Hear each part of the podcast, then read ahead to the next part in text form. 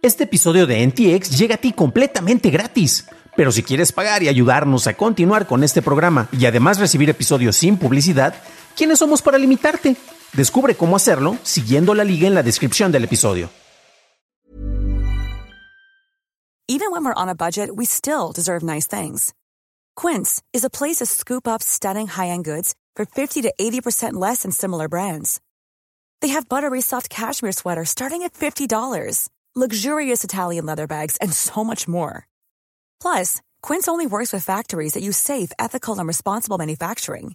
Get the high-end goods you'll love without the high price tag with Quince. Go to quince.com/style for free shipping and 365-day returns.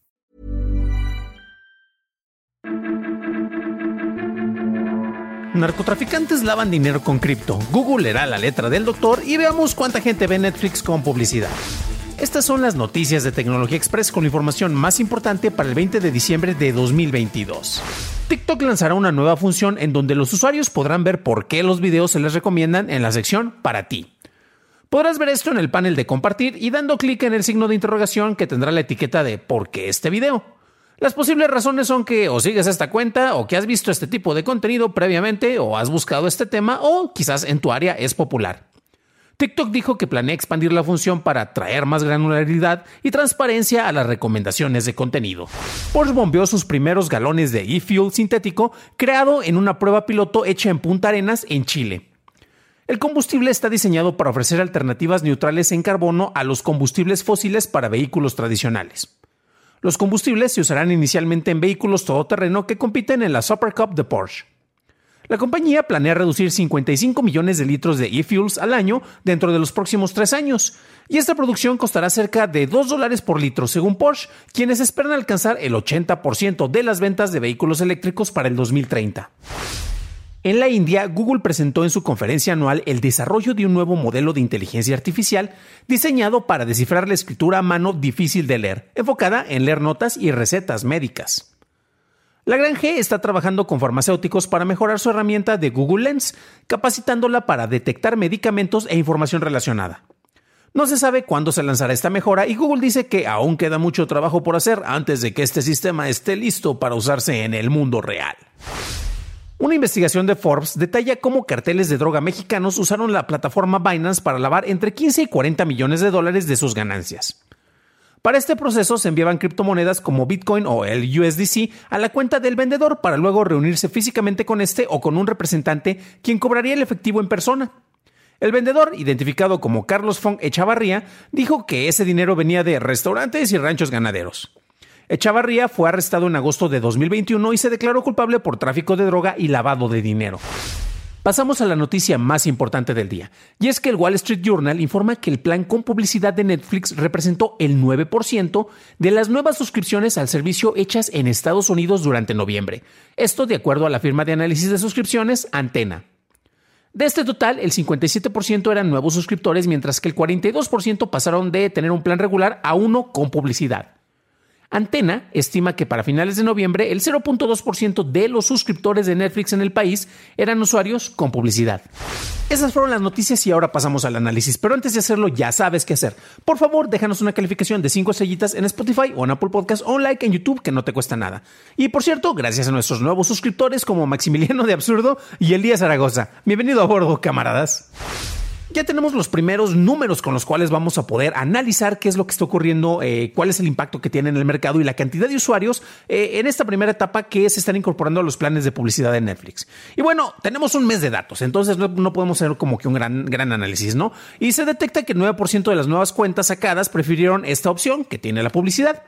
Vamos a compararlas y concretamente HBO Max cuando lanzó ese plan, que lo lanzó muchísimo antes, llegó a un 15% en el total de nuevos suscriptores, un número que es cercano al doble de lo que está pasando con Netflix. Y de esos, solo el 14% prefirieron pasar del plan completo a uno más económico. Esto, estoy hablando de HBO Max. Y a diferencia de Netflix, en donde fue el 43% de los usuarios nuevos bajaron del plan completo al plan con publicidad. Esto nos habla también un poco sobre las diferencias que tenemos en las distintas plataformas y bueno, el contenido eso es más que obvio, ¿no? Desde luego Netflix eh, saltó de volada y dijo, no, es que hay algunas inexactitudes en esto y que es muy poco tiempo para revisar los datos. Completamente estoy de acuerdo, o sea, ahí no voy a decir que le están haciendo chillona. Y también tenemos que recordar que esto es algo que se está implementando, que son distintos los sistemas que buscan apoyarse a través de los ingresos de publicidad ante la ausencia de suscriptores o simple y sencillamente subirles los planes, que es lo que está pasando con Disney, ¿no? Y recordemos que, bueno, Netflix también ha lanzado muchísima publicidad, al menos eso me ha tocado verlo a mí en Twitter, en el cual a cada rato me aparece, recuerda que por 99 pesos, en el caso de México, podrías tener Netflix, que es el plan más barato, pero bueno, recordemos que Twitter no es precisamente una eh, plataforma efectiva para la publicidad, ¿no? Eh, también nos hace falta ver otros mercados porque los datos que tenemos en este momento y de los que estoy hablando son de Estados Unidos. Recordemos que en América Latina ha sido un laboratorio para Netflix y han estado haciendo pruebas con esto, pruebas con el manejo de cuentas eh, compartidas y pues esos datos estamos esperándolos para tener una mejor precisión. Yo creo, casi estoy seguro que allá los números van a ser un poco mayores, pero bueno, me encantaría tener esos datos para salir del error, ¿no? Cabe destacar que Netflix ha tomado distintas medidas con sus anunciantes. ¿Esto por qué? Porque ellos venden, paquetean la publicidad y vamos a decir algo, te puedo garantizar eh, 10 mil impresiones sobre tu anuncio con los suscriptores. Pero ¿qué pasa cuando yo no tengo suficientes cantidades de suscriptores para mandarles estos anuncios? Concretamente Netflix ha estado haciendo algunos acuerdos eh, nuevamente, eh, ya sabes, ofreciendo grandes descuentos, porque según la última revisión que hice, al parecer del total de, de anuncios que ellos prometían eh, vender, pues resulta que estaban entregando el 80 entonces no estaba llegando a todas las personas que ellos estaban garantizándoles a sus socios publicitarios. Pero bueno, Recordemos que hace mucho tiempo se veía el streaming como la gran solución que nos alejaba de la publicidad, incluso en los servicios de cable que en su momento eran los servicios premium. Y a final de cuentas, pues bueno, recordemos que el estar pagando por estos servicios, pues cuesta y hacer la producción que debe de mantener esto cuesta, ¿no? Eh, vamos a revisar algunos de estos otros eh, datos porque, por ejemplo, em, estamos viendo cómo en HBO Max en Estados Unidos es cerca del 21% del total de sus suscriptores, no únicamente los que eh, llegaron en un mes eh, determinado, los que están optando por los planes con publicidad. Eh, y nos podemos ir a otra plataforma como en Hulu, que es el 57% de los suscriptores están aprovechando la opción para que paguen menos.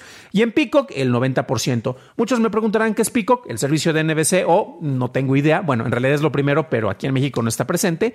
Eh, pero es interesante porque estas plataformas en particular, las últimas dos, que son Peacock y Hulu, desde el inicio tenían planes con publicidad, a diferencia de Netflix, que está entrando de un plan en el cual tienes que pagar todo y después eh, vamos a ver en un plan más barato y tú ya podrías migrar o optar por esa opción.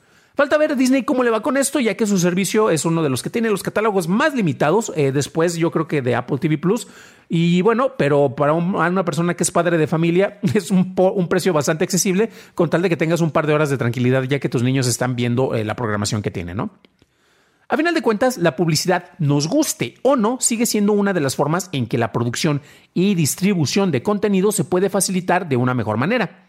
Los espectadores eh, se malacostumbraron a tener todo de manera fácil y barata en un modelo insostenible del que ya están saliendo la mayoría de los servicios de streaming y en este caso llega la publicidad a tratar de solventar los costos a cambio de nuestra atención.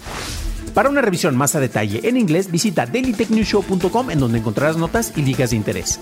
Y si quieres recordar cuando anunciamos la llegada de la publicidad a servicios de streaming, revisa nuestro episodio 228 para conocer los detalles en el caso de Netflix. Eso es todo por hoy. Gracias por tu atención y nos estaremos escuchando en el siguiente programa. Deseo que tengas un magnífico martes.